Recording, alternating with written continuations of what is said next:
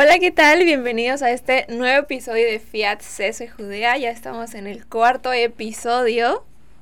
Hola por allá. y estoy una vez más con Héctor Gómez. Hola Héctor, ¿cómo estás? Muy bien, bendecido por el Señor. Aquí con este juego de cámaras que va a ser interesante estar volteando hacia un lado, hacia el frente. Pero súper contento de poder seguir colaborando con este proyecto, este podcast Fiat que está la verdad, muy interesante porque se pueden hablar de temas de relevancia social, cultural, eh, pastoral, espiritual. De muchas cosas podemos hablar y la neta está bastante, bastante, bastante interesante. Pero pues vamos a hablar de un nuevo comienzo, ¿no? Claro que sí, de un nuevo comienzo. ¿Qué es un nuevo comienzo, Héctor? ¿Algo se te cayó? No, no se me cayó nada. Por eso decía. Eh, un nuevo comienzo. ¿Por qué? Pues porque los primeros capítulos que, con los que estuvimos trabajando, eh, pues era así como que ensayo y error, ver eh, cómo le podíamos hacer. de repente calamos cámaras, después una sola cámara. Entonces es como estar haciendo ensayos como para quedar ya la forma definida de lo que iba a ser el podcast. Y pues también el, ver las, las, diferentes plataformas donde lo íbamos a subir. Hasta ahorita solamente están en, YouTube. Pero pues la idea es que estén en, Facebook, que estén en, YouTube y también en Spotify para que los puedan escuchar mientras van manejando, mientras van eh, o están escuchando algo en su tiempo libre, pues tengan un poquito de, de, de, algo diferente que escuchar, ¿no? Porque ahorita está el boom de los podcasts, a todo lo que dan en redes sociales. Sí, sí, sí. Y, bueno, es, también una, manera de evangelizar. No sé qué piensas tú. Sí, claro que sí, pues está interesante. Me gusta mucho estar trabajando en este proyecto ahorita que es Fiat CS Judea. Estoy muy feliz de poder tener la oportunidad de, ser parte de. Y sí, también creo que aunque ya hay un boom de muchos podcasts, de muchas opiniones, de muchas cosas por todos lados, pues al final es, es el espíritu el que nos va guiando para, para poder hacer este proyecto. Así es, espíritu que, nos mueve, que nos motiva a seguir buscando la manera de poder llegar a más jóvenes, ¿no? Sobre todo eso, llegar a que los de jóvenes tengan un, verdadero encuentro y que también conozcan de experiencias de gente que ya tuvo un encuentro con Jesús y que pues de cierta forma podemos hablar de, de, lo que significa Dios para nosotros. Y pues platiquémosle también a los que nos escuchan ahora sí, eh, que que pertenecemos a una comunidad, una, una comunidad dentro de la iglesia que se llama... Se llama CC Judea, Comunidad Carismática Juvenil, Dios es Amor. Esa es la comunidad a la que pertenecemos y actualmente pertenecemos a los ministerios de evangelización y pues en el apostolado de redes, que es todo lo que estamos haciendo ahorita para ustedes. Así es, Chin, ya le pegó al mismo. es parte, es parte de.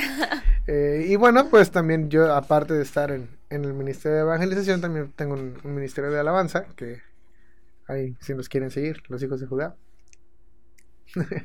también eh, es parte de la evangelización y también todo esto que hacemos. Y bueno, empecemos ahora sí con el con la plática del día de hoy que con lo bueno, con lo bueno. Que va a estar la verdad va a estar bastante interesante ahorita que, que estábamos eh, platicando en el, en el antes de grabar.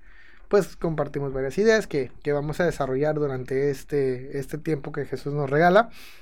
Y bueno, empecemos hablando sobre eh, lo que es un discípulo. Para ti, Carito, ¿qué es ser un discípulo? ¿Tú eres una discípula? Una discípula de Jesús, claro que sí, sí me considero discípula de Jesús. ¿Y qué es ser un discípulo? Pues es todo aquel que sigue, que sigue a un maestro, y pues en este caso Jesús. Todo aquel que sigue a Jesús es discípulo. Es discípulo. Sí, efectivamente, yo también considero que, que un discípulo es estar como que a la sombra de, no a la sombra de, de ser como el perrito faldero, sino que estar cobijado, cobijado por alguien con un grado de autoridad mayor y que de cierta, de cierta forma te va enseñando eh, formas de vivir, no nada más una cuestión de ideología o creencia, sino formas de vivir y, diferentes cosas, ¿no? El que enseña, vaya, alumno maestro es maestro discípulo, por decirlo así también, es, mi percepción de cómo lo, veo yo. Pero si nos vamos a la definición tal cual que, que podemos encontrar es persona que recibe, sigue ideas y doctrinas de un maestro. Eso es ser un discípulo. Y entonces podemos hablar de que, pues ese maestro es Jesús, para nosotros es Jesús. ¿Y qué maestrazo tenemos? El mejor. Sí, el mejor de los maestros, sin duda. Y cada discípulo, fíjate, bueno, es lo que me han platicado a mí, ¿no? Que, que, antes el, el, maestro era quien escogía, al revés, los discípulos eran quienes escogían al maestro. Sin embargo, Jesús lo que hizo fue hacerlo al revés. Él escogió a 12 personas, los llamó de... De todas partes. De todas partes eran vidas realmente cotidianas, tal cual. Pescadores, cobradores de impuestos, etcétera. La chusma en ese tiempo, realmente. Y los hace sus discípulos. Y pudiéramos encontrar, y de este tema nos va a, a dar un buen rato para hablar, yo creo, sobre las 12 características que deben de tener mínimo un discípulo. Sí, porque podemos hablar de, de muchas otras cosas, ¿no? de discípulos de, cualquier cosa. Ahorita nos vamos a enfocar en discípulos de Cristo, por si no había quedado muy claro. Claro, claro. Eh, y sí vamos a hablar de estas características que son las que hacen al discípulo realmente, que son las que son como parte de, de su esencia al final, de, del estilo de vida, de todo lo que, de todo lo que creemos también. Y también pues invitarlos a que conforme van escuchando eh, este, este audio o están viendo el video, ya sea donde lo estén viendo, puedan ir haciendo como el check, ¿no? Si lo tengo, no lo tengo, tengo que trabajar en esto, a lo mejor sí, pero no. Eh, que vayan junto con, junto con nosotros haciendo esta eh, reflexión.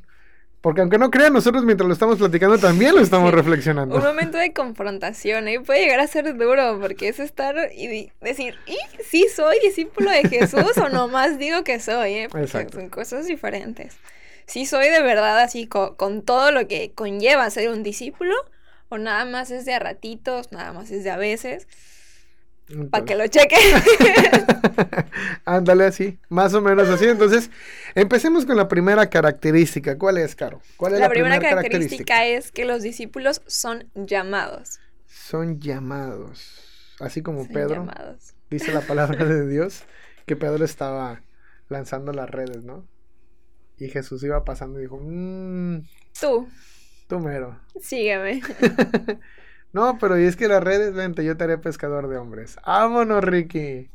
Entonces, un discípulo, sin duda es, tiene una llamada eh, literal por Dios.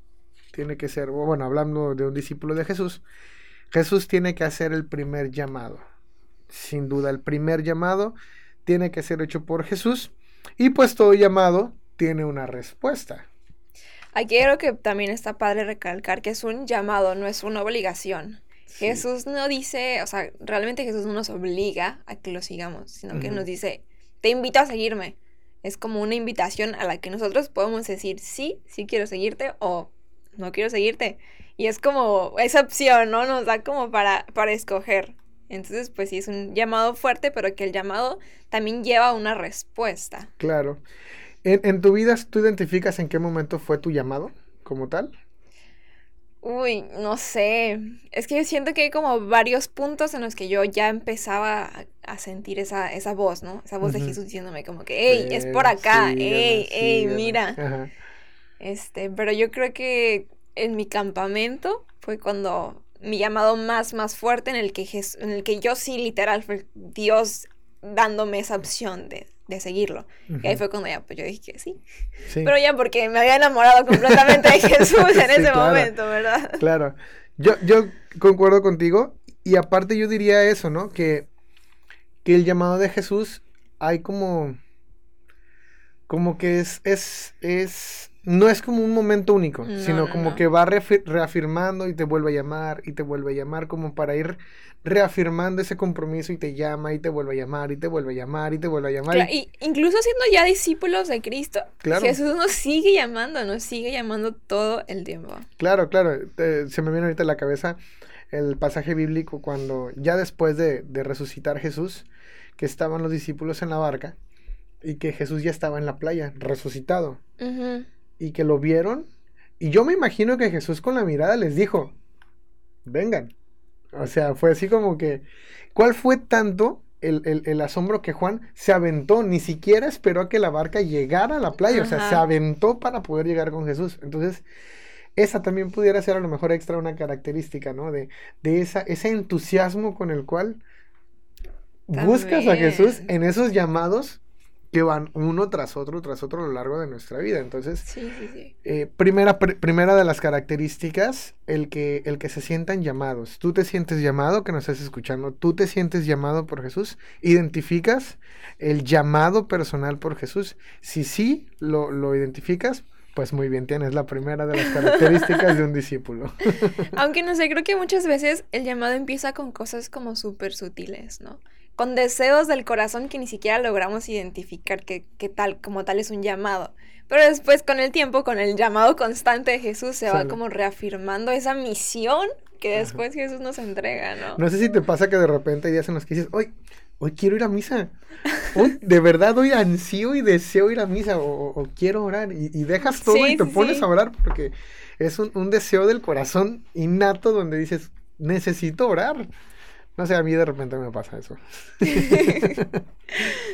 Bien, entonces, hablando de esa, de esa característica de ser llamado, podemos hilarla a la segunda característica, que es una respuesta consciente a Jesús. Porque, como le decías tú hace ratito, bueno, hace un momento, ¿no? Toda respuesta, todo llamado lleva una respuesta. Pero esta respuesta tiene que ser consciente. Muchas veces eh, pasa a lo mejor en los retiros o en, diferentes momentos que le dices sí a Jesús, pero, pero una respuesta impulsiva, sin, sin pensarlo, sin analizar bien qué conlleva, que sí, que no. Pero la característica del discípulo es esa respuesta consciente. O sea, probablemente no tengas idea en lo que te estás metiendo. Creo que nadie. Creo que nadie tiene idea de realmente en lo que nos estamos metiendo. Pero pasa segundo término en lo que te estás metiendo porque tu vista está puesta en Jesús. Tú ves que Jesús es el que te está llamando y dices, pues no importa lo que venga, yo voy a decir que sí. Entonces hablamos de una respuesta consciente. Ya ahorita en este momento de tu vida, ¿tu respuesta es consciente? Sí. Creo que es obvio, ¿no? Estamos haciendo un podcast y hablando de esto. sí, definitivamente sí. Sí, bueno, al menos la mía también. También ha sido consciente, eh, a pesar de las pruebas, a pesar de las dificultades. Eh, cada quien vive sus pruebas de diferentes formas, de diferentes maneras, pero esa respuesta tiene que ser constante. Lo diría en términos musicales, en un sí, sí sostenido. Claro que sí. Sí, es consciente, constante, es realmente decir que sí. O sea, aunque sea al principio, aunque al principio no sea totalmente informada la respuesta, por así decirlo, es estar diciendo sí, sí, señor, sí, sí, sí, y todo el tiempo, pues estar diciendo que sí. Porque la vida es una constante prueba, la vida es una constante, un constante llamado, misión, todo. Entonces, pues hay que, hay que responderle al Señor, incluso en lo cotidiano. Sí, que te ponen a lavar los trastes. Ni modo, a lavar trastes. Y se me viene también a la mente ahorita diferentes eh, personajes bíblicos y sus diferentes llamados. Por ejemplo, está Jeremías, el profeta Jeremías, que Dios lo llamó siendo un muchacho y que le dice, pero ¿por qué a mí si soy un muchacho? O sea, entramos ante un llamado de Dios y una respuesta consciente de un no en un principio, pero después un sí. Al final terminó haciendo la voluntad de Dios. Tenemos el llamado de María. Uy. Un sí completo sostenido desde el principio, sin renegar absolutamente nada. Tenemos a Pedro. Un sí en un principio, una negación triple pero una reafirmación triple. ¿Cómo es tu llamado? ¿Cómo ha sido tu llamado? ¿Constante, con reniegos? ¿Sí desde el principio o no desde el principio? ¿Sí? ¿Cómo ha sido esa experiencia de respuesta a Dios en, tu persona? Y regresándonos un poquito al primer paso, es que Jesús no se cansa de llamarnos. Jesús siempre, siempre, siempre está ahí, ahí bueno, sí, yo creo que sí llega un punto en el que ya con, después de tantos nos dejamos nosotros de escuchar como el llamado, ¿no? Sí, sí, sí. Pero totalmente. todo el tiempo Jesús está ahí, Jesús está ahí, está diciéndote, oye, es por acá, oye, ven acá, es, es por este lado, mejor, Ujú. te va a ir mejor si haces esto. Ujú. Y es todo, todo, todo el tiempo, Jesús no se cansa. Sí, decía mi tía que en paz descanse. eh, una vez que Jesús te echa el ojo, ya no, has- ya no, ya no tienes para dónde hacerte. O sea, ya si Jesús ya te puso el ojo, es como que este es mío y lo voy a querer hasta el final. Y es mío y es mío y háganle como quieran, es mío. Entonces, si te, si fuiste llamado por Dios, por Jesús, y tu, y tu respuesta fue consciente en un sí, siéntete afortunado. Y bueno, vamos a la tercera de las características de un discípulo, que es, tambores, El discípulo ama. el discípulo ama. Y bueno, aquí te preguntaría, ¿cuál es tu definición de amor? Digo, hablamos de que el amor es algo muy extenso. Dios es amor. Dios es amor, esa es mi respe- respuesta final, Dios es amor. Dios es amor, pero ya en, en- en la práctica. El amor en la práctica hablamos de poner a Dios en la vida cotidiana, ese amor. Para ti, ¿qué sería el amor? ¿Cómo pudieras definir el amor? Déjenos en los comentarios primero, para ustedes, ¿qué es el amor? O sea, ¿qué, ¿Qué sería el amor para ustedes? Para mí el amor es servicio, totalmente. Para mí el amor es entregarme a los demás todos los días, dejar aquellas cosas como que me cuestan, que me duelen, por, por amor a los demás y a lo mejor también por amor a mí, ¿no? Y para al final glorificar más a Dios. Cabe señalar que eh, cuando nos referimos al amor, no al amor de pareja, hablamos de un amor en forma general hacia el prójimo, como el, el mandamiento de Jesús, ¿no? Amar a Dios y al prójimo como a ti mismo. Entonces, Sí. eh, para que no, no, no centralizar el amor que tiene que ser propiamente de pareja, sino en general el amor hacia el hermano.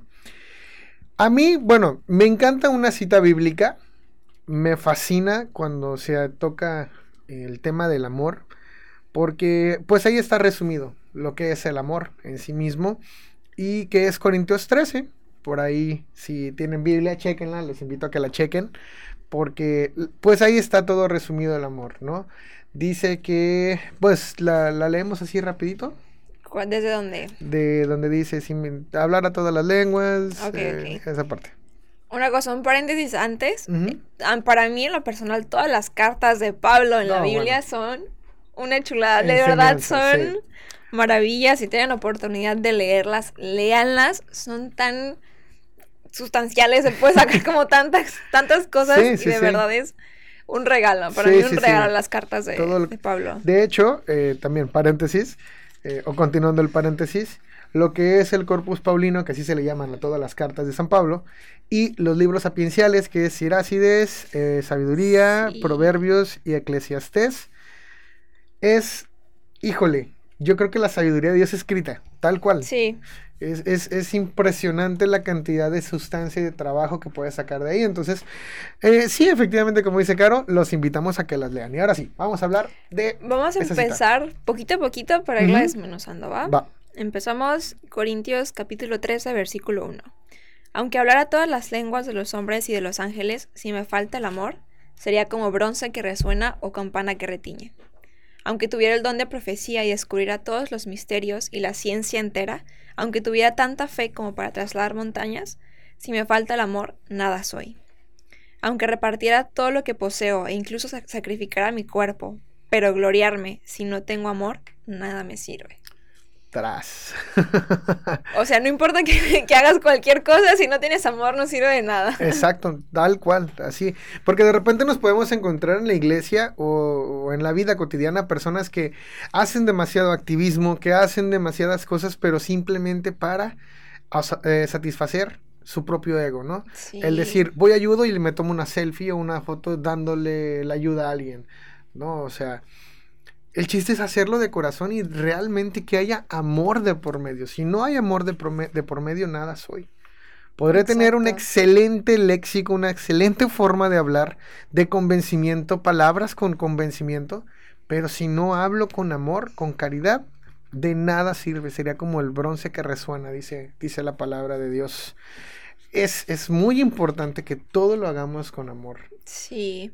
Incluso si no tuviéramos nada, si no tuviéramos ningún don extraordinario, ningún carisma, si no supiéramos hacer nada. O sea, lo único que necesitamos hacer es amar. Así es. Tan sencillo y tan complicado al mismo tiempo. Y de hecho es uno de los dones o de los carismas más difíciles, porque aquel que, que logra sí. anteponer al prójimo a uno mismo, realmente es muy difícil. Sí, o sea, realmente es muy difícil porque tienes que renunciar a ti mismo. Y eso es lo complicado. Muchas veces buscas más tu bienestar que el de la otra persona. Sí. Entonces, pues ahí está la invitación a que lo hagamos todo con amor. Pero entonces, ¿qué características? ¿Sí? ¿No? Vamos a continuar un poquito con Corintios. Por eso decía que seguimos con Corintios. Perdón. El capítulo 13, poquito después. Ajá. Esta fue una de las citas bíblicas que más me, me impactaron al principio de, de mi llamado. Ok. Y, ok, los invito también a que cada vez que yo diga el amor, traten de, en vez de pensar en que, que dice el amor, digan su nombre. Por okay. ejemplo, en vez de decir el amor, voy a decir caro, ¿no? Ok. Y empieza, el amor es paciente y muestra comprensión. El amor no tiene celos, no aparenta ni se infla. No actúa con bajeza ni busca su propio interés. No se deja llevar por la ira y olvida lo malo. Entonces yo creo que también nuestra misión, nuestro llamado, uno de tantos, es en vez de que diga el amor, poder sustituirlo por tu nombre. Claro. Y poder decir, Caro es paciente y muestra comprensión. Héctor no tiene celos, no aparenta ni se infla. Mm. No actúa. Bueno, sí me infla un poquito de repente. Ajá. Y no sé, la verdad me encanta esta cita bíblica. Voy a continuar en el versículo 6. No se alegra de lo injusto, sino que se goza en la verdad. Perdura a pesar de todo, lo cree todo, lo espera todo y lo soporta todo. Todo. La verdad está muy, muy interesante. Me encanta. Sí. Pablo, soy tu pan. Hay, hay, un, hay un sacerdote, hay un video viral, no sé si lo has visto, que es un sacerdote medio gordito, así peloncito, no. que habla de esta cita bíblica y dice, porque te amo, te soporto, te cargo, estoy contigo. O sea, no es como que a la primera, dice, nuestra sociedad está, está muy, muy dado a, no sirve, lo tiro. Cuando sí. antes era, no sirve, lo reparo. Busco la forma en la cual yo pueda repararlo. ¿Sí? Entonces, por eso es lo que dice. O sea, el amor no te invita al desechar, sino a cómo lo reparo, cómo le hago, lo soporta, todo lo, lo cree, todo lo espera. Es, es, es, realmente fascinante el cómo, cómo se define el, el, amor. Y esto es lo que un discípulo tiene que hacer. Tiene que amar a su familia, a sus amigos, eh, a todas las personas, inclusive al indigente que no conoce, a, a, a, a, los enemigos sobre todo. Ahí es la prueba máxima de amor. Cuando tienes una persona que te cae mal y tienes que soportarlo, que tienes que aguantar, tienes que... Pero no con mala cara, de buena onda. Es como que, bueno, está bien, no hay bronca. Es, es, es una prueba de amor también. Entonces, un discípulo ama. ama. ¿Sí amas? ¿Es pregunta? Sí. Sí, sí, amo. este, siguiente pregunta. no, es que de repente es, es, difícil, es difícil, ¿no? De repente te agarras del chingo con, con, tu, con tu mamá, tu papá o con tus hermanos. Yo me acuerdo de niño me agarraba de, a, a trancazos a veces con mis, con mis hermanos, que, que después me lo recriminaron mucho, ¿sabes? Era así como que, ah, es que tú nos pegabas. Y yo, pero será jugando. Entonces, pero no, o sea, realmente entender que un discípulo ama. Siguiente característica es también una de las más importantes y que aquí es donde te das cuenta de si una persona realmente es discípulo de Dios o no. Porque un discípulo puede, o un falso discípulo puede decir que fue llamado. Puede decir que su respuesta fue consciente cuando no fue consciente. Puede decir que ama, inclusive puede aparentar que ama. Pero yo creo que en esta característica, en la número 4, es donde ya no puedes esconder, puesto que un discípulo tiene que dar fruto en el nombre de Jesús, no el discípulo. Jesús a través del discípulo da fruto. Dice en la, la palabra de Dios, el, el árbol se conoce por sus frutos. El discípulo se conoce por sus frutos. Si un discípulo trae paz, trae amor, concordancia, unión, eh, enseñanza, etcétera, da fruto, entonces se nota, se nota que es discípulo de Jesús. Sí, estoy totalmente de acuerdo. Es, eso es lo único que no podemos fingir. Exacto. La verdad. O sea, yo puedo decir, sí, sí, me llamo Jesús, todo, todo así, inventarme toda mi historia. Pero el momento de dar fruto es donde realmente te das cuenta quién, quién es discípulo y quién no es discípulo. Claro. Y no es tan complicado, creo, saber si alguien da frutos o no. Es nada más ver a su alrededor, ¿no? O sea, cómo están las personas a su alrededor, cómo están sus relaciones con los demás. Y también el impacto que, las personas, que los discípulos tenemos en la comunidad. Creo que también, qué fruto estamos dando con los nuestros, ¿no? Con nuestra comunidad. Y también qué estamos llevando más allá, ¿no? Porque podemos amar, podemos hacer servicio a los demás, a los pobres, ayudar y todo, sin realmente llevar a Jesús. Entonces, bueno, no sé, también regresándonos un poquito al anterior, cuando yo amo a alguien muchísimo, yo lo que más deseo es que, que conozca a Jesús, ¿no? Que tenga a Jesús en su vida. Entonces, si yo empiezo a amar a todos los demás, también se traduce en llevar a Jesús a todos los demás. Exacto. Pero si después de irte de misiones o después de hacer alguna obra caritativa en la que eres súper amoroso, lleno de Dios, si al final de eso te vas y no llevaste a Jesús, no diste los frutos en, en, la comunidad a la que fuiste, con las personas con las que estuviste, realmente ¿qué estás haciendo? ¿Estás llevando lo que tú quieres que vean de ti? ¿Estás llevando tu cara? ¿Estás llevando, no sé, lo que tú quieras? ¿O realmente estás llevando a Jesús? Totalmente. Porque pues eso se nota, se nota muchísimo. Sí, de hecho, bueno, al menos yo tengo una frase igual, ¿no? Cuando una persona tiene un encuentro con Jesús, se nota. Y cuando no, se nota el doble. Tal cual. Entonces, hay que dar fruto. Yo, de manera personal, yo sin mi oración le digo a Jesús, no me permitas ver los frutos que das en mí. No me permitas dar, ver los frutos porque puede ser tentación para mí el decir, yo lo hice y llevarme crédito yo. Y es algo que no quiero. Es decir, simplemente das, das este, lo mejor de ti, das su servicio, que Dios dé los frutos que Él quiera dar, pero que no me permita ver esos frutos porque me conozco y sé que de repente pudiera llegar a perder el piso y decir yo soy el que, el que hace, yo soy el que dice, yo soy yo, yo, yo, yo, yo, y entonces te inflas. Entonces, sí es de tener mucho cuidado, sí dar fruto, eso sí, es, y dar fruto en abundante, pero sí, de repente yo a título personal es como que sí, Jesús da los frutos que quieras, pero no me permitas verlos. no, y por ahí vi que andas buscando los 12 frutos del Espíritu Santo. Sí, es que a esa parte quería llegar, ¿no? Que también aparte de los frutos que podemos, que se pueden ver a lo mejor en los demás, en ciertas acciones, por así decirlo, están los frutos, los 12 frutos del Espíritu Santo que se ven reflejados directamente de nuestra persona, ¿no? De, nuestra persona a los demás, que es todo lo que estamos entregando, ¿no? A ver, Héctor, dime un fruto del Espíritu Santo. Humildad. Mansedumbre. Ok. Eh, creo que es alegría. Ok. ¿Sí? ¿Sí están? Sí, sí, sí están.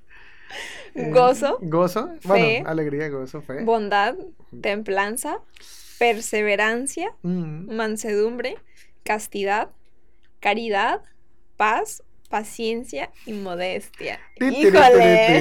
Eh, a ver, para que hagan su checklist también de los frutos del Espíritu Santo. Digo, a lo mejor no tienes 12, a lo mejor tienes uno, pero tienes uno. Pero andamos echándole ganas. Sí, o sea, el, Poco trabajo, pero honesto. la tirada es que sean los 12, ¿no? Pero igual, la perseverancia que es el primero para aguantar para los 12 más. La fe, la también. Fe, la fe. La fe de María, dice el canto. Señor, dame la fe de María. Entonces, recapitulando un poquito hasta este punto, un discípulo es llamado, tiene una respuesta consciente, ama a sus semejantes y da fruto. Para poder llevar a cabo las primeras cuatro necesitamos la característica número cinco, que es... Un discípulo es obediente. ¡Ah, qué caray! Híjole. Reprobado aquí. ¿En qué momentos es fácil ser obediente? Cuando todo está como uno quiere. Cuando está a gusto, cuando se me acomodan las fechas, se me acomodan los horarios. Cuando me toca servir con mi mejor amigo, cuando me toca... Pues sí, ¿no? Estar como... Siento que es fácil ser obedientes, es fácil seguir a Jesús cuando todo va como, cuando nosotros, como nosotros queremos. Claro. Las cosas ahí como que se complican un poquito. cuando mucho, ya mi voluntad humana choca con la voluntad de- del Señor. Y es total y completamente normal. Santo, que te diga que en un punto de su vida su voluntad no chocó con la de Dios. Bueno, no quiero decir herejías, porque puede haber santos que, sí, María, por ejemplo. Eh, corrijo, no, no, no quiero decir herejías después. El punto es a lo que voy es que una persona normal, sin una gracia extraordinaria por Dios, en algún punto de tu vida va a chocar tu voluntad con la de Dios. Y entonces es ahí lo complicado el, el ser obediente. Cuando Dios te pide algo que no quieres darle. Pero, no sé, más allá, una vez un amigo me dijo que si eres obediente, al final vas a estar bien. No, no, no, no me acuerdo las palabras exactas, ¿no? Pero al final, si haces lo que Dios te está pidiendo, no hay forma de equivocarte. ¿sabes? No hay manera de que te equivoques porque estás haciendo lo que, lo que Dios quiere. Creo que una santa di- dijo esa frase. No recuerdo qué santa fue. La que le preguntaron que si ella estaba en la, en la, en la voluntad de Dios. O que si ella quería. ¿Cómo le hacía para que, para que ella quisiera siempre lo que Dios quiere? Y es precisamente eso, o sea. No, ¿cómo le hacía para que ocurriera siempre lo que ella quería? Y ella decía, es que estoy en la voluntad de Dios. Y como estoy en la voluntad de Dios, pues siempre va a pasar lo que, lo que Dios quiere y lo que yo quiero. Algo así parafraseando. Ajá. Efectivamente, pero el problema está aquí en que, pues también el diablo existe. Satanás existe. Y en ese punto llegan tentaciones que hacen desviar nuestra mirada de Dios de repente. Y es donde puede ser que, que encuentres un punto de inflexión donde tu voluntad no esté de acuerdo a la voluntad de Dios. Y es ahí donde encontramos un problema. Porque es donde tú tienes que negarte, que ya hablábamos un momento hace ratito en, el- en la parte del amor, donde te niegas a ti mismo y decir, esto es lo que yo quiero, qué es lo que Dios quiere, y hago lo que Dios quiere porque es mejor, aunque yo no quiera. Y en ese punto, el poder ser obediente en ese punto, se necesita, creo yo, de muchísima fe, de decir, ching, Y Pues órale, confianza Dios. también. porque muchos vamos así, así como que, como queriendo ver, ¿no? Y también queriendo saber, ¿no? Bueno, a mí también me pasa, como que no, pues Dios, ya dime cuál es el plan de mi vida, cuál es mi plan completo. y ya quiero que me diga todo y cuándo va a pasar, los años específicos y, y pues la verdad es que no funciona así. No, En muchas ocasiones hay que solamente dejarnos llevar, confiar y decir, ok, Señor, lo voy a hacer porque sé que es lo mejor para mí, porque es lo que tú quieres y pues al final Dios lo que más quiere es que seamos felices, ¿no? sí. Que De- seamos amados, entonces... Sí, de hecho ahorita se me ocurre también. Así me pasa, ¿eh? Siempre se me vienen a la, a la mente un montón de citas bíblicas. Es la parte del de, de, el Evangelio donde Jesús platica la historia de dos hermanos. Que el papá le pide a uno, le dice, ven a trabajar. Y que uno le dice, sí, y no llega. Y el otro le dice, no, pero es que siempre voy yo, que no sé qué, que no sé, y empieza a renegar. Pero al final termina yendo. Y les, les pregunta a sus discípulos, ¿quién realmente hizo la voluntad de su padre? ¿Aquel que dijo que sí y no hizo nada? ¿O aquel que a regañadientes terminó haciendo lo que el papá quería? Entonces, no importa, creo yo que no importa si reniegas hasta cierto punto, si terminas haciendo las cosas que Dios quiere. Es válido renegar, es válido de repente, yo así lo digo muchas veces. Yo muchas veces me he peleado con Dios así tal cual, de frente, y le digo, vale, es que no te entiendo. Y, me enojo y, le digo, no te voy a hablar. Imagínate, la criatura diciendo a la criatura, no te voy a hablar mi balón y me voy, ¿no? Este, al final terminas regresando a Dios. Pero digo, terminas haciendo la voluntad de Dios, terminas obedeciéndolo. Entonces, obedecerlo aún que eh, no vaya de acuerdo a tus planes. ¿Hasta ahorita te ha pedido Dios algo que no hayas querido entregarle o algo que te haya costado trabajo? yo creo que sí, pero no me acuerdo. Ah, bueno. pues sí, igual ahí pónganlos en los comentarios. Este, ¿Cuál ha sido su situación más difícil en la que Dios les ha puesto un, una orden y que ustedes a lo mejor no han querido no han querido obedecer, tal cual. O que al final terminaron obedeciendo también. Ok, nos vamos al siguiente punto de las características de un discípulo. Es que son enseñados. Un discípulo es enseñado. ¿A qué se refiere esto de ser enseñado, Héctor? Tú que eres maestro. Ah, ah. bueno. Eh, un discípulo es enseñado por un maestro. En este caso es Jesús. Y Jesús tiene muchas formas de enseñarnos.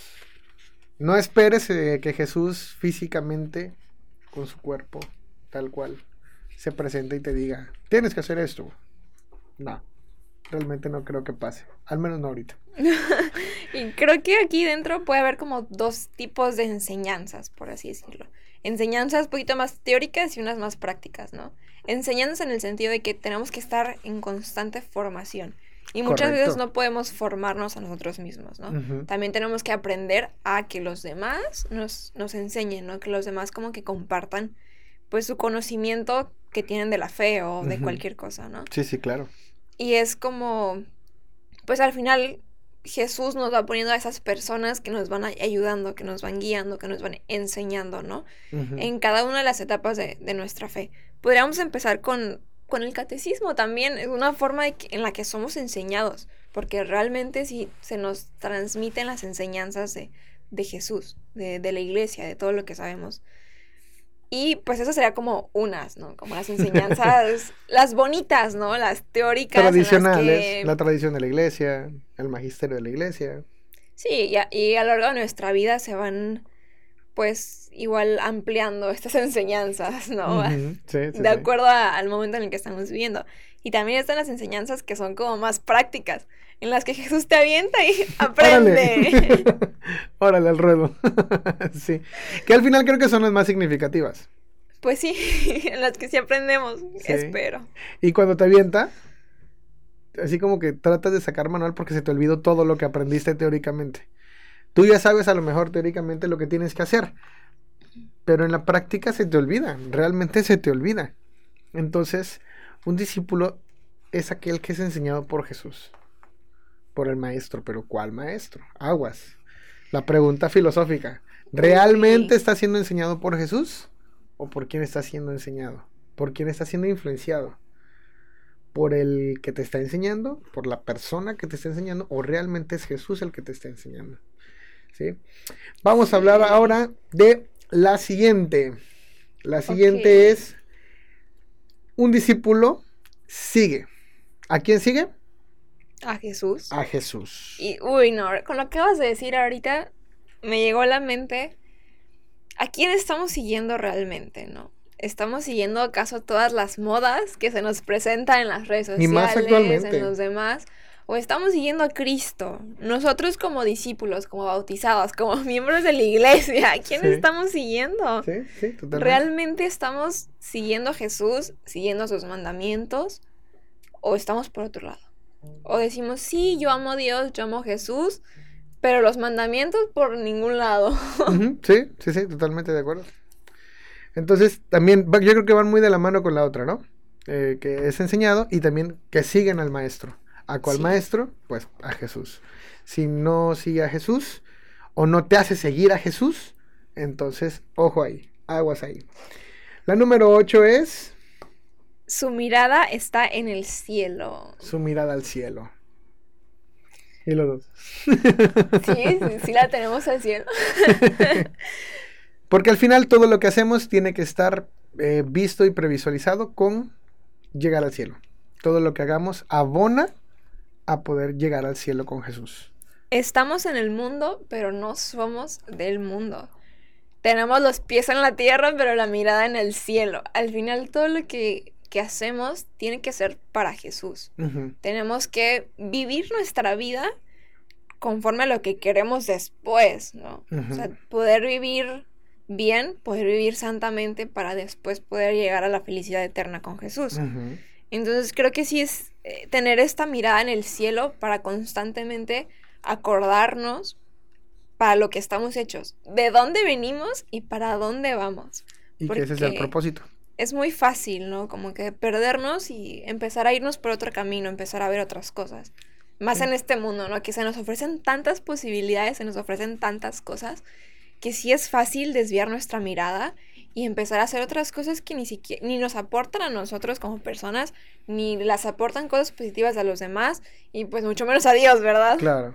Entonces sí, a veces puede ser difícil mantener esa mirada fija en el cielo, ¿no? También algo que, no sé, una frase que un día pensé y me gustó, aparte de tener la mirada en el cielo, es tener el corazón en el cielo, ¿no? Sobre Tener todo. sí. nuestro tesoro, tener todo lo que anhelamos en el cielo, en lo eterno, porque al final si, pues, si ponemos como nuestra mirada, todo lo que tenemos en las cosas aquí, pues se van a ir, ¿no? Todo esto es un instante. Mañana ya no estamos. Entonces es tener nuestra mirada, tener nuestro corazón en lo que es infinito, en lo que no se acaba y pues en lo que es amor, que es Dios. o sea, Sí, y que en algún momento se nos olvida que en algún momento nos vamos a morir. Es una realidad cruda, pero es verdad. Se nos, Nos olvida vamos que vamos a morir en algún punto. ¿Y a dónde vamos a ir? ¿Dónde vamos a estar en ese momento? ¿En el purgatorio? ¿En el infierno? ¿En el cielo? ¿Hacia dónde queremos ir? Entonces es levantarte eh, en el día pensando que hoy puede ser tu último día. ¿Qué hiciste, ¿Qué hiciste para ganarte el cielo? Y decía San José Sánchez del Río, nunca había sido tan fácil ganarse el cielo. Sí. Duro, pero, fuerte, pero fuerte. La número nueve. eh, un discípulo es como el cirineo. ¿Qué quiere decir esto? Que carga con su cruz. Que Un carga con su cruz. carga con su cruz. Dice el Evangelio, quien quiera seguirme, Que, que tome su cruz de cada día y me siga. de cada día. Es decir, la cruz de cada día es diferente. Sí. Podrá haber día en lo que, días en los que tu cruz sea muy liviana, habrá días en los que la mis- el mismo peso de la cruz te venza y te aplaste. Pero sin, sin quitar la mirada del cielo, saber que todo tiene un porqué y un para qué y que Dios está consciente y jamás, jamás Dios va a poner una cruz más pesada que tus fuerzas. Yo creo que eso es muy importante que, que lo tengamos en mente. Y otra cosa es que realmente nunca estamos cargando nuestra cruz solos. Siempre está de que, pues Dios ahí, Dios también está cargando con nosotros. Jesús cargó con su cruz para que nosotros, nosotros no tuviéramos que cargar como tan pesado. Ujú. Entonces realmente no estamos solos. Y también creo que Dios pone en nuestro camino a muchas personas que nos pueden ayudar en, en nuestro proceso para cargar nuestra cruz, ¿no? También muchas veces puede ser nuestra comunidad. Si es de Judea, puede ser Claro, también totalmente. Sí. que hay días en los que realmente no podemos, pero tenemos la seguridad de que hay otras personas físicas aquí Sí. que nos pueden ayudar a, a cargar nuestra cruz, que como tú decías, puede cambiar y es muy diferente cada día. Pero pues al final, Si te apoyas en alguien, el peso, el peso, el peso de la cruz se, se hace más liviano, ¿no? Entonces, rápidamente, así, de, de forma rápida, recapitulando, un discípulo es llamado, tiene una respuesta consciente, el discípulo ama, da fruto, es obediente, es enseñado, sigue a Jesús, su mirada está puesta en el cielo y carga con su cruz. Vamos a la, a la número 10, ya casi terminamos. Un discípulo toma su tiempo y ora con Jesús. Hablar con el maestro, platique. Sí. Yo creo que también Dios, más que, que otra cosa, es una relación.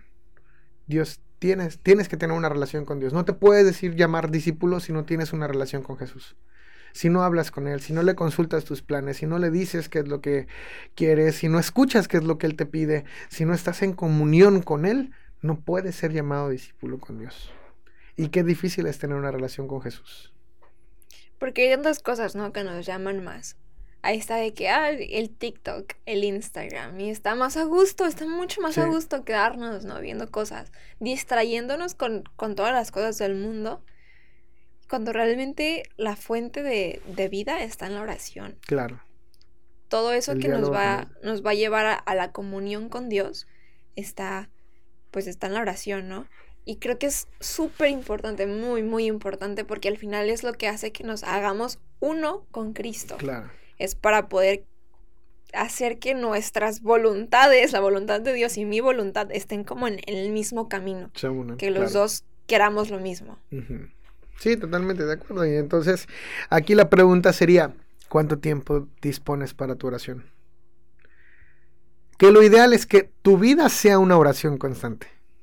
Eso es lo ideal. Que todo tu día, desde que te levantas hasta que te acuestas, sea una oración viva, todo el tiempo. Eso es lo ideal. Pero en qué momento que unos pueden decir, sí, yo oro, y- pero nada más se presionan en la mañana. O Padre Nuestro y Ave María y Gloria en la noche y esa es su oración. No, una oración es platicar con Él, hablar con Él, estar con Él. Así como, como los discípulos pasaban tiempo con Él. Y bueno, la número 11 es un discípulo Sirve a Dios.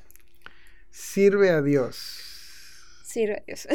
sí. Es que puede estar también complicado porque no servimos a los hombres, ni al cura, ni al cordi del grupo, no le servimos más que a Dios. Claro, Dios ha puesto ese orden jerárquico y les debemos obediencia porque son coordinadores, son sacerdotes, son la jerarquía eclesial. Pero que no se nos olvide que servimos a Dios, no a los hombres. Porque en este punto creo que mucha gente se va de la iglesia diciendo, es que me hicieron mala cara, es que el sacerdote esto, es que el otro, y se nos olvida que al que seguimos y al que servimos es a Dios, no al hombre.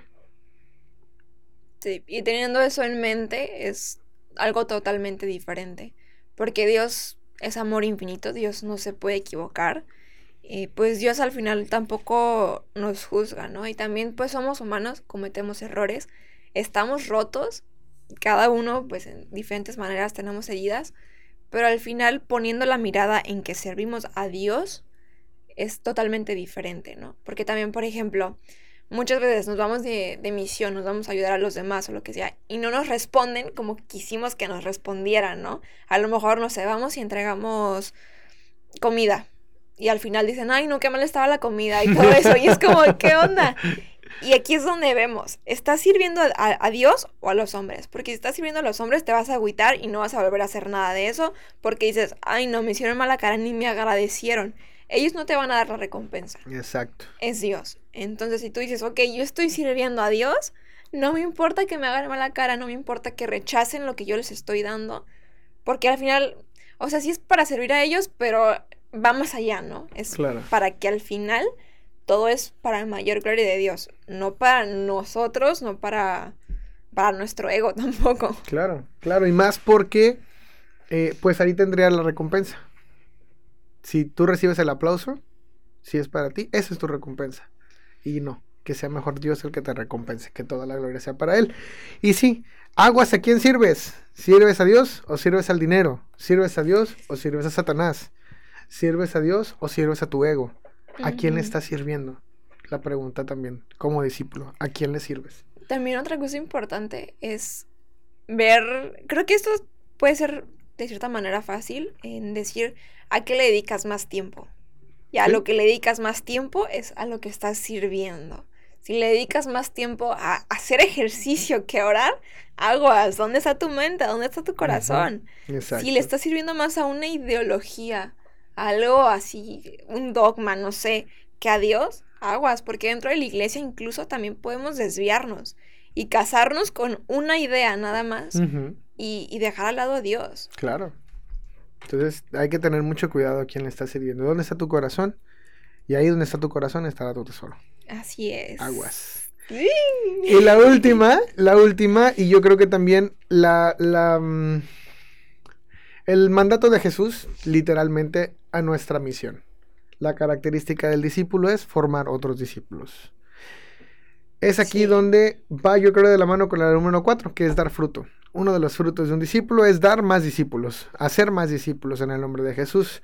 ¿Y qué es lo que hace nuestra comunidad? Al fin y al cabo tenemos un proceso, un retiro, crecimiento, discipulado, donde se van generando nuevas generaciones, generando generaciones, ¿está bien dicho, no? sí, está bien. Sí, donde se van dando nuevas generaciones y nuevas generaciones de discípulos y discípulos y se mantiene que seguimos llevando la palabra de Dios a más jóvenes y a más jóvenes y a más jóvenes.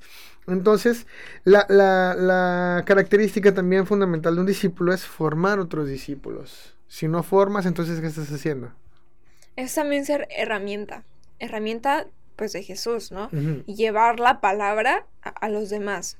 Tanto a las personas cerca de nosotros como pues a todo el mundo, porque al final eso estamos llamados. Así es. Entonces, ahí tienen el checklist de las 12 características de un discípulo. Y la pregunta final, ¿te consideras entonces un discípulo? Haz una reflexión personal sobre si realmente fuiste llamado, si tu respuesta es consciente, si amas, si das fruto, si eres obediente a Dios, si te dejas enseñar por Dios, si lo sigues a Dios, si tu mirada está puesta en el cielo, si cargas con tu cruz, si oras con Jesús, sirves a Dios y formas discípulos de la forma en la que tú quieras. Y ojo, tampoco es para señalar, sino que esto aparte de reflexión nos puede ayudar a mejorar. Exacto. Porque todos estamos en un camino. Tampoco hay que esperar que de un día para otro vamos a cambiar nuestra vida, ya vamos a hacer mil y un cosas, sino que todo esto es un, proceso, ¿no? También hay que eh, enamorarnos del proceso, de poder disfrutar cada etapa y todo eso, y también mejorar. Poner también nuestro, nuestro esfuerzo, porque claro, Dios hace todo, Dios nos da la gracia, pero también hay que dejarnos hacer, ¿no? Poner de nuestra parte para poder así ser verdaderos discípulos y poder ser realmente iglesia, una iglesia viva que pueda atraer a los demás, ¿no? Atraer a los demás a Cristo al final. Claro, totalmente de acuerdo. Y, y yo creo que si seguimos hablando del tema nos da para tres horas de este, de este mismo tema, así que dejaremos pendiente para el siguiente capítulo del podcast. Sí. La, les vamos dando un adelanto, la preparación que debe tener un discípulo que también nos vamos a llevar un ratote hablando de eso. Entonces, queremos hacerles una invitación. ¿A dónde, Carito? Una invitación a nuestras asambleas juveniles de Cese Judea. Que en Puerto Vallarta. En Puerto Vallarta, Jalisco, la colonia La Aurora, en la parroquia La Divina Providencia. Eh, la próxima asamblea es el próximo miércoles 7 de julio a las 8 pm. Justo ahí en la parroquia. Es un momento pues de reunión con los jóvenes, de reunión con Jesús principalmente. Y la verdad se pone muy padre, es una invitación para todos los que quieran ir todas las edades, cáiganle. Eso. Todos los que puedan ir, acompáñenos. Eh, la verdad se pone bastante interesante la, temática, las dinámicas, eh, las oraciones, ese encuentro, ese verdadero encuentro con Jesús. La neta está muy chido. Cáiganle ahí al Templo de la Aurora. Eh, universo número 100. sí, no, cáiganle, la verdad se pone chido. Y pues no nos queda más que despedirnos. Esperamos que que les haya gustado, que les haya servido de algo esto, poquito de lo que pudimos hablar sobre qué es ser un discípulo. Los seguimos invitando a que nos sigan a través de nuestras redes sociales que son Facebook, de Judea, Instagram, arroba Aurora, TikTok, Judea, YouTube, de Judea. Súper originales con los nombres. ¿eh? Claro. Y eh, este podcast va a ser el primero que esté en Spotify también, en Spotify. Así es de que eh, si lo quieren compartir por Spotify, métanse, les vamos a poner la liga en, Facebook para que lo puedan compartir y lo puedan escuchar. ¿Sale? Entonces, un gusto de estar con ustedes. Así vamos a estar trabajando. De repente también vamos a invitar a, ciertas personas a platicar también de, su vida, de, lo que Jesús hace y de, temas muy, muy especiales. Si quieres que hablemos de algún tema en particular, también te invitamos a que nos escribas en, los comentarios, por Facebook, por Instagram, por donde tú quieras, un mensaje. ¿Qué temas, qué temas te gustaría que tratáramos en este podcast? ¿Sale? Entonces, pues un abrazo y oración. Ya nos, nos, despedimos. Muchísimas gracias. Dios te bendiga. Gracias. Dios te ama. que no lo olvides. Adiós.